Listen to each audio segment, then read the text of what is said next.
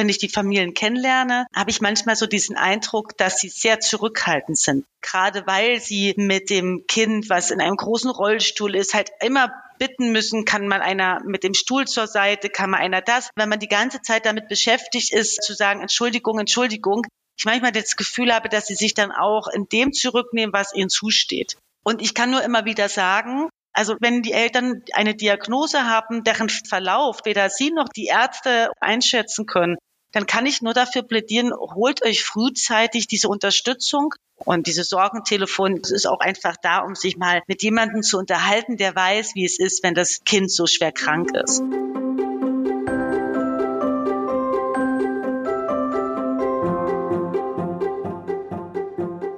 Willkommen zur 39. Folge des Mein Herz lacht Podcast, dem Podcast für Eltern beeinträchtigter, behinderter oder chronisch kranker Kinder. Christine ist am Mikrofon. Heute geht es einerseits um ein schweres, aber auch wichtiges Thema. Nämlich, was Eltern tun können, wenn sie erfahren, dass ihr Kind sehr schwer erkrankt ist. Dann stürzen die meisten erst einmal in ein tiefes Loch. Es ist eine sehr belastende Situation. Viele werden von ihren Gefühlen überwältigt und es gibt kaum jemand, mit dem sie darüber sprechen können, weil sie einfach niemand versteht. Deshalb hat der Bundesverband der Kinderhospize e.V. beschlossen, eine Möglichkeit ins Leben zu rufen, professionelle Hilfe in Anspruch zu nehmen. Und zwar das Oscar-Sorgentelefon. In dieser Podcast-Folge erklärt uns Franziska Koppitsch, die Geschäftsführerin, warum es 2015 ins Leben gerufen wurde und was es genau damit auf sich hat. Viel Spaß! You've been down this road for far too long. He left your love behind. But still you keep on crawling back, despite the pain inside. Hallo, herzlich willkommen, Frau Koppitsch, in unserem Podcast. Bevor wir jetzt darüber sprechen, was es mit dem Oscar-Sorgentelefon auf sich hat, würde ich gerne noch mal fragen, was Sie denn als Geschäftsführerin genau machen. Können Sie sich da noch mal kurz vorstellen? Ja, gerne. Als Bundesverband Kinderhospiz sind wir der Dachverband der ambulanten und stationären Kinderhospizeinrichtungen. Das heißt, dass wir letztendlich politisch für die Sache kämpfen, dass wir die ganzen Verhandlungen machen zu den Tagessätzen und auch zu den Versorgungspauschalen bei den ambulanten und stationären Diensten. Das heißt also, alles, was ein Hospiz bekommt von gesetzlicher Krankenkassenseite, das muss immer wieder regelmäßig erstritten werden. Und an diesem illustren Kreis dürfen wir teilnehmen. Genau.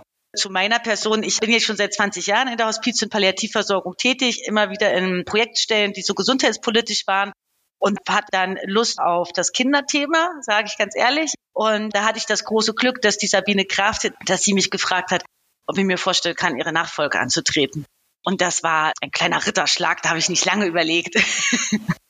Ja, super. Und viele Eltern aus unserem Verein erzählen, dass halt Freundschaften wegbrechen, dass sie sich doch isoliert fühlen oder wenn, dann doch sehr oft nicht verstanden werden von Menschen, die das gar nicht kennen. Es gibt natürlich ganz viele Sorgen oder Dinge, die man vielleicht gern mit jemandem besprechen möchte im Alltag oder die immer wieder aufkommen. Und da können Sie da mal erklären, was es mit dem Oscar-Sorgentelefon auf sich hat? Warum ist das gegründet worden und wer kann da anrufen? Also als Bundesverband ist es uns wichtig, dass wir für die Mitglieder, was ja die stationären und die ambulanten Kinderhospizeinrichtungen sind, dass wir ergänzende Angebote schaffen. Und wir müssen schauen, was brauchen die Familien, was uns die Mitglieder zurückmelden.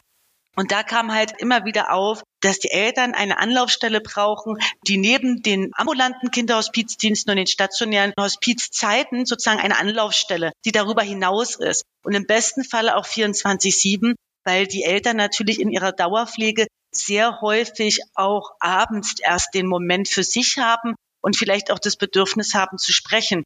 Und dann sind sie vielleicht nicht gerade in einem Kinderhospiz oder sie befinden sich gerade nicht in der Betreuung von einem ambulanten Kinderhospizdienst. Und das ist vor vielen Jahren immer mehr zum Thema geworden. Eine Anlaufstelle für Eltern im Rahmen eines Sorgentelefons. Und damit die Eltern sozusagen sich 24-7, 365 Tage im Jahr äußern können, wenn es ihnen nicht gut geht.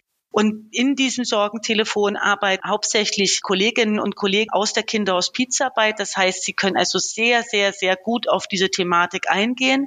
Deswegen ist es kein reines Sorgentelefon. Es ist ausschließlich ein Sorgentelefon für Kinder und Jugendliche und junge Erwachsenen mit einer lebensverkürzenden Erkrankung und ihren Familien. Alle Menschen, die mit einem schwerstkranken Kind und Jugendlichen zu tun haben, ob es eine Freundin ist, ob es ein Nachbar ist, ob es der Opa, die Oma sind, aber auch Familien, bei denen ein Elternteil schwer oder unheilbar erkrankt ist, weil das ist auch etwas, was wir ganz häufig unter den Tisch fallen lassen, so die pflegenden Kinder. Auch für die möchten wir da sein. Ja, und auch vor allen Dingen Familien, die trauern. Und für die sollte dieses Sorgentelefon sein.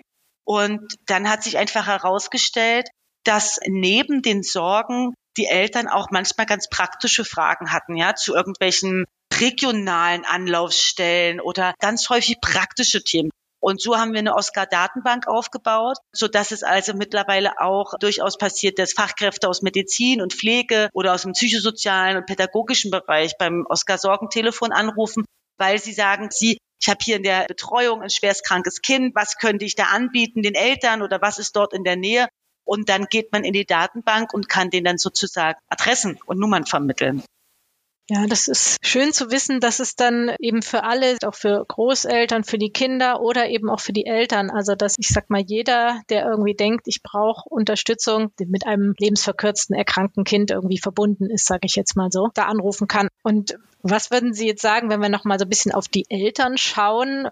Warum ist es wichtig, sich Hilfe zu holen oder vielleicht auch einfach nur mal zu sagen, können Sie mir das nochmal erklären oder rufen auch welche an, um zu sagen, können Sie mir einfach mal zuhören? Also warum würden Sie sagen, ist das wichtig, dass die Eltern da so einen Raum haben, dieses Sorgentelefon nutzen können? Zum einen, um es ganz platt zu sagen, weil es ihr verdammtes Recht ist wenn ich die Familien kennenlerne, habe ich manchmal so diesen Eindruck, dass sie sehr zurückhaltend sind. Gerade weil sie mit dem Kind, was in einem großen Rollstuhl ist, halt immer bitten müssen, kann man einer mit dem Stuhl zur Seite, kann man einer das. Wenn man die ganze Zeit damit beschäftigt ist, zu sagen, Entschuldigung, Entschuldigung, weil man sagt ja immer so, Worte machen Wirklichkeit, Sprache macht Wirklichkeit. Ich manchmal das Gefühl habe, dass sie sich dann auch in dem zurücknehmen, was ihnen zusteht. Und und wir haben doch auch eine gute Vorstellung davon, was uns gesetzlich zusteht. Und das nehmen wir dann auch in Anspruch. Und deswegen finde ich einfach erstens für den Eltern, es steht ihnen zu und sie sollen es in Anspruch nehmen. Und ich kann nur immer wieder sagen, also wenn die Eltern eine Diagnose haben, deren Verlauf weder sie noch die, die Ärzte und die Pflegekräfte einschätzen können, dann kann ich nur dafür plädieren, holt euch frühzeitig diese Unterstützung, wie zum Beispiel diese ambulanten Dienste, die können ganz individuell auch auf eure Bedürfnisse eingehen. Und sie helfen euch auch bei der, ich sage mal, die Kinder großzuziehen, ne? Weil auch die Kinder werden halt Jugendliche und es ist denen ganz wichtig, dass sie mehr Bezugspersonen haben, ja. Und gerade die Kinder, die zum Beispiel nicht regelmäßig in die Schule gehen können oder, oder in den Kindergarten gehen können, das ist so wichtig, dass deren Sozialfeld trotzdem groß bleibt mit vielen Menschen und es nicht nur den Mutter und den Vater gibt oder die Geschwisterkinder. Ich habe halt auch Sorge, dass durch den Personalmangel, den wir ja haben hier in Deutschland, gerade bei den Intensivpflegekräften, gerade bei den ambulanten Intensivpflegekräften, habe ich Sorge, dass das zu einer großen Überforderung der Eltern führt, was jetzt schon absehbar ist und was man oft sehen kann, und deswegen ist es so wichtig, dass die Eltern sich nicht zurückhalten mit ihren Wünschen. Und auch das mit dem Oscar-Sorgentelefon, ne, dieses, habe ich eine Sorge? Manchmal erkennt man vielleicht die Sorge nicht und man möchte nur sprechen. Das ist so wichtig, dass die Eltern sprechen, wenn sie das Bedürfnis haben, ich möchte jetzt reden und es ist aber keiner da. Ich hatte da letztens mal eine, eine Mutti gehabt, die ich regelmäßig sehe und, und dadurch haben wir uns, haben wir uns so ein bisschen angenähert und dann sagte sie halt, sie ist alleinerziehend und dann hat sie halt gesagt, dass es ihr manchmal schon schwer fällt, weil sie würde halt gerne reden wollen. Und dass sie durch die Einschränkung, durch die Erkrankung des, des Sohns ja schon eine Art sozialer Isolation erlebt. Sie ist jetzt nicht gänzlich allein und hat keine Freunde, aber doch einen sehr, sehr eingeschränkten Kreis an Menschen, die sich individuell auf sie einlassen und auf ihren Terminkalender einlassen. Die hatte ich dann von diesem Oscar-Sorgentelefon und dann sagte sie so, ich rede ja nicht von Sorgen, ich habe ja nicht immer Sorgen, ich will ja nur mal reden. Und dann habe ich gesagt, ja, aber da kannst du halt auch reden. Na, ich kenne ja die Leute nicht. Ich sage, das macht den ganzen Reiz aus von dem ganzen Ding. Und da haben wir sogar noch total viel Spaß bei gehabt. Und ich sage, du kannst ja durchaus ein persönliches Gespräch dort führen weil die Telefonberaterinnen und Berater halt alle aus der Szene kommen, halt alle wissen, was sie tun und und dann habe ich gesagt, weißt du, und wenn es doof ist das Gespräch, dann kannst du halt wieder auflegen und dann wartest du halt ab, bis du irgendwie einen anderen Moment hast und dann rufst du halt wieder an, weil es 24-7 ist. Und das ist mir auch nochmal aufgefallen, dass die Eltern oft dieses sehr eingeschränkte Gesprächsthema auch haben. Ne? Versorgung, Erkrankung, Organisation und dann so sagen, so, nee, ich brauche jetzt nichts mehr so. Und dieses Sorgentelefon, das heißt Sorgentelefon, aber es ist auch einfach da, um sich mal mit jemandem zu unterhalten, der weiß, wie es ist, wenn das Kind so schwer krank ist. Das heißt, kann eigentlich mit allem irgendwie anrufen und kann wahrscheinlich auch anonym bleiben, wenn ich sage, ich muss da mal was loswerden, aber ich möchte meinen Namen einfach nicht sagen oder so. ja, absolut. Die Telefonberaterinnen und Telefonberater sind ja auch anonym. Das sind sehr viele sympathische Charaktere dabei, die würde ich am liebsten immer vorstellen, aber nee, die sind anonym und das ist auch richtig so, damit einfach genügend Raum für Vertrauen ist. Und um auch genau das auszusprechen, was wir gerade gesagt haben, ne? dieses, ja, dieses Menschliche sozusagen. Ich habe vorhin so gedacht, weil Sie auch gesagt haben, jeder hat eigentlich ein Recht auf bestimmte Sachen und wir nehmen das so selbstverständlich in Anspruch. Ich gedacht, dass das so ein bisschen vielleicht ist wie Prävention beim Zahnarzt. Ne? Also ich weiß, ich kann da einmal im Jahr zum Zahnarzt gehen und dann gucken die einfach so, ob alles in Ordnung ist. Und das ist vielleicht ja auch so ein bisschen wie Prävention für die Seele. Also ich muss nicht warten, bis es mir total schlecht geht, ich am Boden liege und nichts mehr klappt, sondern ich kann auch sagen, ich habe vielleicht jetzt noch nicht so eine große Sorge, aber ich möchte einfach mal reden, ruf da an und dann ist es wahrscheinlich besser, als zu warten, bis es ganz schlimm ist. Ja, also ich sag mal, das Team ist so gut geschult, dass die mit jeder Anrufersituation klarkommen, ja, auch wenn sozusagen der Kessel schon überkocht. Aber generell muss ich sagen, ist die Kinderhospizarbeit es ist eine fantastische Prävention, um vielleicht mögliche Krisen entgegenzuwirken oder vielleicht auch in der Krise sozusagen ähm, schneller agieren zu können. Und ich würde immer sagen, sobald die Eltern die Diagnose gestellt wird, die Eltern zu ermutigen, die Kinder aus Pizarbeit wahrzunehmen, auf die sie Anspruch haben, weil es letztendlich auch dann darum geht, dass wenn irgendwas passiert und eine Krise eintritt, die sie noch nie vorher erlebt haben, dass sie dadurch schon die Beratung haben. Also sie irgendein Netz geschaffen haben, von Menschen, die ihnen weiterhelfen können. Und das ist halt auch beim Oscar-Sorgentelefon so. Ne? Dieses, das ist ein Teil des Netzwerkes, auf das man zugreifen muss. Denn selbst wenn die jetzt nicht vielleicht vor Ort sind und bei einer Krise zu helfen, wie zum Beispiel beim stationären Hospiz das der Fall ist, so können sie aber danach da sein, wenn man diese erste Krise vielleicht verarbeiten möchte und die besprechen möchte. Und da ist das Team natürlich auch prädestiniert für. Es gibt ja auch Eltern, die gar nicht sich selber zugestehen, sozusagen Unterstützung in Anspruch zu nehmen oder zu sagen, irgendwie muss ich dauernd weinen und weiß gar nicht, was da los ist. Eigentlich ist ja alles in Ordnung. Ne? Also mit was für Themen melden sich denn die Eltern dann bei Ihnen? Ja, diese, also die Themen sind wirklich unterschiedlich. Das könnte ich jetzt gar nicht so sagen. Das ist natürlich, das ist eine Überforderung. Es ist viel Trauer. Trauer, die vielleicht auch erst viel, viel später kommt. Gespräche auch von Menschen, denen man sozusagen, denen man die Trauer so ein bisschen abspricht, also zum Beispiel Großeltern oder so, so ein, so ein Standardding eigentlich so, ne, dass man die so ein bisschen rauslässt. Die Gespräche sind unterschiedlich, sehr unterschiedlich. Ne? Es gibt natürlich auch die Zeit, wo es kälter wird und wo sicherlich die Telefonberaterinnen und Telefonberater auch viel mit sehr schweren Themen zu kämpfen haben. Also das ist sehr unterschiedlich. Viele Themen, die, die kommen auch erst später. Keiner wird euch besser und zeitmäßig abholen können als die Telefonberaterinnen und Berater vom Oskar Sorgentelefon, weil für sie ist die Geschichte das erste Mal. Ja, das ist äh, schön, dass Sie das so erzählen, weil ich glaube, gerade so das Thema Gefühle, ne? Also es gibt natürlich Trauer als Gefühl, aber es gibt ja manchmal auch so Gefühle wie Neid. Ne? Man sieht zum Beispiel andere Kinder auf dem Spielplatz, die gesund sind und denkt sich so, warum ich? Warum können die da jetzt ein glückliches Leben führen und bei mir ist alles so schwierig und das ist, kann ja auch einen so ein bisschen auffressen. Also im Prinzip könnte ich auch mit so einem Thema dann einfach anrufen und sagen, ich weiß auch nicht, bei mir kommt immer dieses Gefühl hoch, was kann ich da machen? Ja, also das ist ja auch dieses Gefühl, was habe ich zum Beispiel falsch gemacht? Ich hatte ein Paar kennengelernt und es war so, dass das Kind, glaube ich, so nach wenigen Monaten so Entwicklungsstörung gezeigt hat. Und naja, da ist man jetzt noch nicht ganz panisch, ne? Und der erste, der erste Kinderarzt sagt so, jedes Kind hat so seine, ne, seine, seine Zeit und so. Und irgendwann wurde es dann doch auffälliger und dann ist man, um die Geschichte kurz zu machen, natürlich von Spezialist zu Spezialist zu Spezialist gegangen. Und es war schlichtweg keine Diagnose auffindbar. Und man hatte ihnen die ganze Zeit signalisiert, dass das eine absolute Ausnahmesituation mit ihrem Kind war. Und dadurch, dass man ja nichts diagnostizieren konnte, auch bei den Eltern nicht so, ne, man das sozusagen, wie soll ich sagen, darunter verbucht, eine wahnsinnig seltene Erkrankung, nicht irgendwo, nirgendwo registriert und dann sind sie nochmal Eltern geworden und bei ihrem nächsten Kind stehen die gleichen Symptome. Und dann hat man herausgefunden, dass die beiden Eltern einen absurd seltenen Gendefekt haben. Also beide einen absurd seltenen Gendefekt. Und die Tatsache, dass diese beiden aufeinandertreffen und ein Kind zeugen, war sowas wie eins zu, weiß ich nicht, 20.000 Milliarden so ungefähr. Und das war so absurd selten, dass also die, auch die Ärzte nie darauf gekommen wären. Ja, oder auch ganz häufig so, wenn ja auch Eltern so ein bisschen angestarrt werden, ne, so nach dem Motto, na, was ist denn da nicht gesund? Hm? A, als würden sich Eltern das aussuchen können und das erzähle ich auch immer, das sind Gendefekte, die du vorher nicht wissen kannst.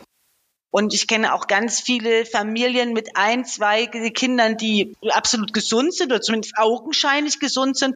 Und sie entscheiden sich fürs dritte Kind und auf einmal ist ein Gendefekt da. Da wärst du doch, kommst ja im Leben nicht drauf, dass das dritte Kind auf einmal krank sein könnte oder krank werden könnte, so, ne?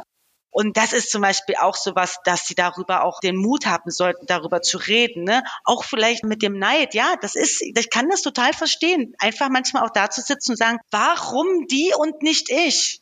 Und das finde ich, das Recht hat man und da sollte man auch haben. Und ich finde, das ist auch gesund. Das ist auch gesund, sich nicht ständig einreden zu müssen, so, nee, nee, alles gut, wir sind glücklich. Nee, man kann sich auch mal sagen, das ist eine, eine schlimme Situation, das ist eine herausfordernde Situation. Und wie gesagt, die, die Telefonberaterinnen und Telefonberater vom Frag Oscar, die kommen halt genau aus diesem Bereich. Und deswegen können die auch sehr gut damit umgehen, wenn man sagt, so, wissen Sie was, ich hasse meine Nachbarin, weil, wissen Sie, die ist eine total schlechte Mutter und hat fünf gesunde Kinder und ich habe eins und ich werde ein Leben lang mit diesem Kind zusammenbleiben müssen und kann das nicht raus in den Garten schicken, damit es mich nicht nervt. Ich kann auch nicht mit 18 sagen, zieh endlich aus. Ich höre, wie sie irgendwie alle fünf ständig zusammenbrüllt, so, ne?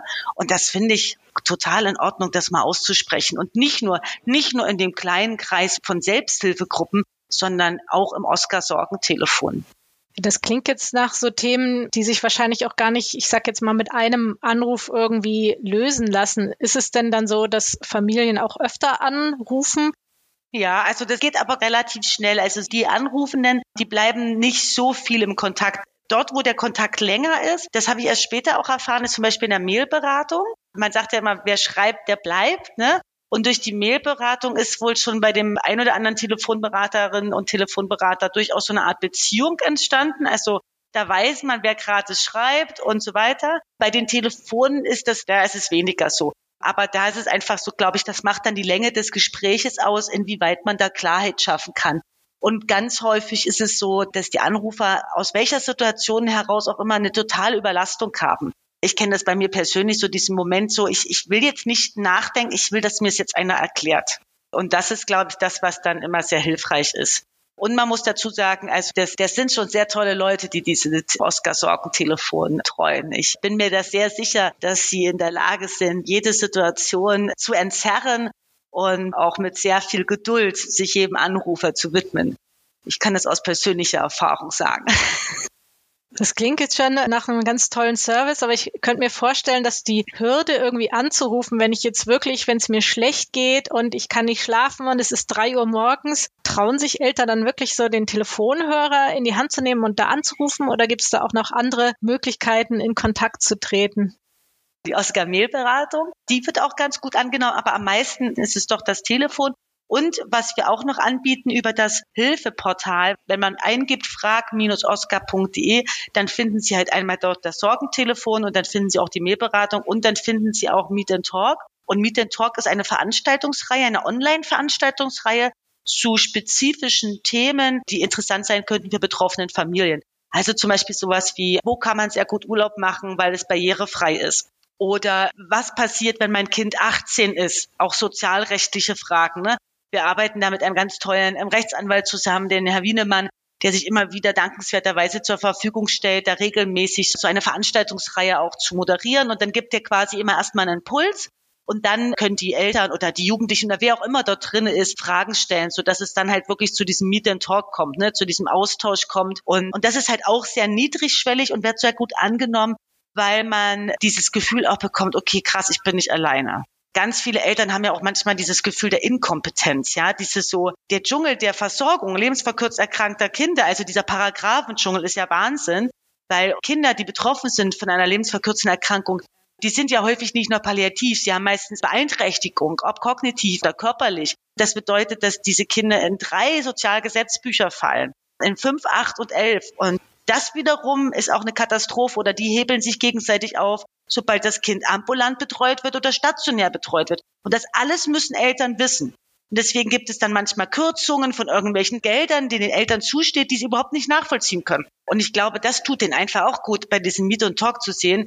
Meine Frage ist nicht doof oder ich hätte das nicht früher wissen können, sondern es hat sich halt auch wieder was verändert. Und das ist für mich immer so, auch so menschlich, so ergreifend zu sehen, dass sie mit der Herausforderung des Lebens und mit der Herausforderung, sich eventuell vor ihrem eigenen Tod von ihrem Kind verabschieden zu müssen, dann auch noch die Angst zu haben, ich hole nicht alles raus, was möglich ist. Oder ich weiß es nicht. Oder ich hätte es besser wissen müssen. Das tut mir dann immer, muss ich echt sagen, im Herzen auch so ein bisschen leid, weil ich dann denke, scheiße, das muss nicht sein, dass sie das Gefühl auch noch bekommen. Und haben Sie irgendwie eine Familie im Kopf, wo Sie gesagt haben, oh, die waren wirklich ganz unten? Vielleicht, es gibt ja so verschiedene Phasen auch, ne, wie Sie gesagt haben, man muss vielleicht auch erstmal dann die neue Situation annehmen. Aber haben Sie irgendwie so eine Familie im Kopf, wo Sie sagen, denen ging es wirklich gar nicht gut, aber dann mit ein, zwei Telefonaten oder wie auch immer, haben die irgendwie die Kurve gekriegt und blicken jetzt ganz anders darauf? Also haben Sie so ein Beispiel oder so eine Anekdote irgendwie noch in Erinnerung? Also nicht von der Familie, sondern von einem jungen Mann. Der junge Mann hat eine Erkrankung, einen Gehirntumor. Und der hatte, glaube ich, sehr schwer damit zu kämpfen, wie ähm, sein weiteres Leben aussieht, weil der Gehirntumor auch so sich so entwickelt hat, dass es ihm zum Beispiel sehr schwer fiel zu lesen oder zu lernen. Das hat alles sehr lange gedauert und ihn sehr traurig gemacht, weil er immer dieses Gefühl hatte, hinterher zu hängen.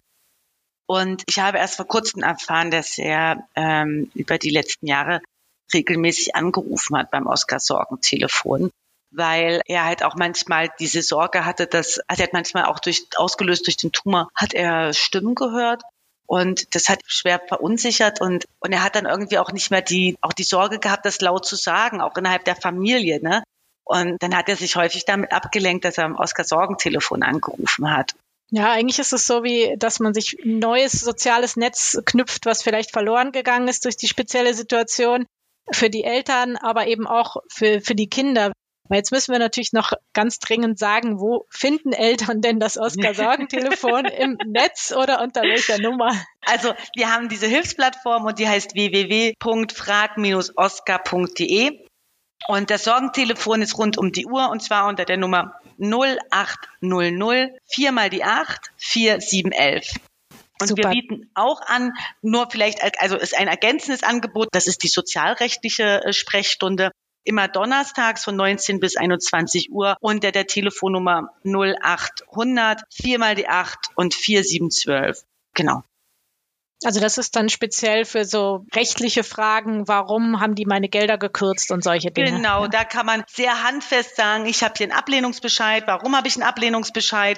Weil manchmal ist es ja auch so, dass man das ja nicht unbedingt herauslesen kann, warum das so ist. Und da sitzt auch geschultes juristisches Personal und nimmt sich diese Anträge an. Und das ist immer eine ganz schöne Ergänzung zum Sorgentelefon, weil beim Sorgentelefon wird einem natürlich auch praktisch weitergeholfen. Aber in dem Moment, wo es juristisch wird, sozusagen verweist das Team dann auf die sozialrechtliche Sprechstunde. Das ist auf jeden Fall auch sehr gut zu wissen, weil das ist natürlich auch ein Teil der Fragen, auf die Eltern immer wieder stoßen. Und das verlinken wir dann natürlich auch nochmal in den Show Notes, wo man das dann direkt anklicken und nochmal nachlesen kann. Super. Wir haben am Schluss immer noch so drei persönliche Fragen. Das erste ist nämlich, was bringt Sie denn auf die Palme? Also mein Team würde jetzt sagen, viel und schnell. Nein, was mich auf die Palme bringt, ist Ungerechtigkeit. Ich mag es sehr paritätisch ob das im Team ist oder wie auch immer. Und ich mag es nicht, wenn es so eine offensichtliche Ungerechtigkeit ist. Und das ist vielleicht auch der Grund, warum ich in dem Bereich arbeite. Weil das wirklich auch meine persönliche Herzensangelegenheit ist, zu schauen, dass ich genügend Kraft und Energie, die ich habe, sozusagen auch für die einsetze, die diese Kraft und Energie nicht ausleben können oder nicht haben. Und deswegen, das bringt mich schon sehr auf die Palme, wenn ich auch so sehe, so eine beiläufige Rücksichtslosigkeit. Nicht so eine Rücksichtslosigkeit mit Grund, sondern so beiläufig, weil so ein Desinteresse einfach an anderen Menschen ist oder diese Empathielosigkeit bringt mich wahnsinnig auf die Palme. Und wenn Sie mal so einen ganz stressigen Tag hatten oder von morgens bis abends unterwegs oder die Gedanken kreisen noch mit irgendeiner Familie oder irgendeinem Problem, wie kommen Sie dann wieder runter? Natürlich möchte ich in solchen Momenten gerne sagen, mit einem Glas guten Rotwein und einem guten Buch, aber ich will aufrichtig sein. Es sind zwei Gläser Rotwein und es ist eine ganz schlechte Netflix-Serien. Muss auch manchmal sein. Ja. Manchmal muss man einfach entspannen äh, und ja. nicht zu viel denken müssen, genau. Ansonsten jogge ich sehr gerne, aber man muss es schon wirklich sagen, ich genieße das auch. Ich genieße das schon manchmal sehr, wenn es dann einfach etwas ist, was ich nur stumpf konsumieren kann. Ich glaube, das können ganz viele nachvollziehen. Was ist Ihr persönlicher Herzenswunsch?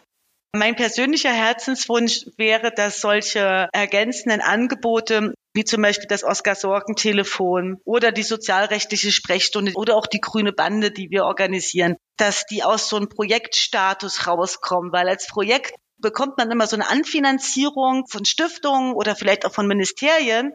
Das hält dann so zwei, drei Jahre und danach ist Schluss. So, solche Angebote, die kosten natürlich auch wahnsinnig viel. So. Aber das ist schon wahnsinnig kostengünstig kalkuliert. Das heißt, ich kann die Kosten nicht runterschrauben. Ich kann nicht weniger Telefonberaterinnen und Berater einstellen, weil ich dann nicht mehr das 24-7-Prinzip aufrechterhalten kann. Und da würde ich mir manchmal wünschen, dass sich die Politik eine Stelle installiert, bei der sie sich Projekte und ihre Nachhaltigkeit anschauen. Und da würde ich mir schon manchmal wünschen, dass man für nachhaltige Projekte, die man braucht, und die zum Beispiel auch in ihren Angeboten ausgebaut werden müssen, weil es immer mehr Leute gibt, die dann zum Beispiel dann anrufen, dass man da sagt, da müssen wir eine, entweder eine Dauerfinanzierung hinkriegen oder halt immer mal wieder auch eine Zwischenfinanzierung, eine Stabilisierungsfinanzierung hinkriegen. Das würde ich mir schon sehr wünschen, ja.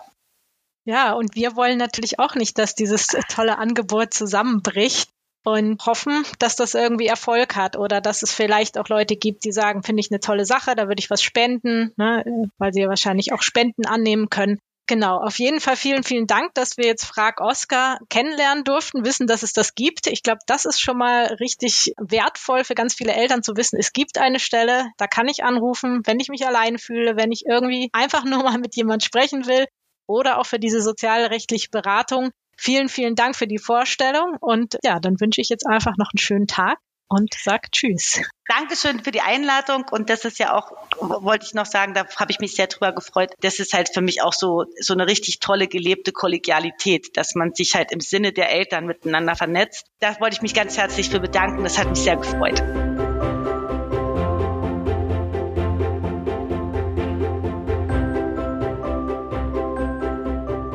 Wenn du mehr über das Oscar-Sorgen-Telefon erfahren möchtest, findest du wie immer alle nützlichen Links in unseren Shownotes. Und ganz wichtig, scheu dich nicht davor, dieses offene Ohr von Expertinnen in Anspruch zu nehmen, denn es steht dir zu.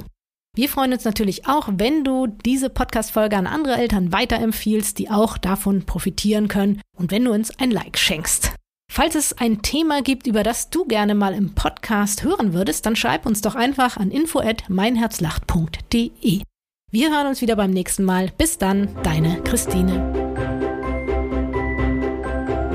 Ein Herz soll lachen, muss lachen. Nicht nur aus reiner Lebensfreude, sondern auch aus einer gesellschaftlichen Verpflichtung. Die Nussbaum Stiftung folgt diesem Engagement. Sie unterstützt diese Podcasts und wird mit Power und Leidenschaft dieses Projekt weiter fördern, indem wir dazu beitragen, dass die Initiative Mein Herz lacht über die Nussbaumedien noch bekannter wird.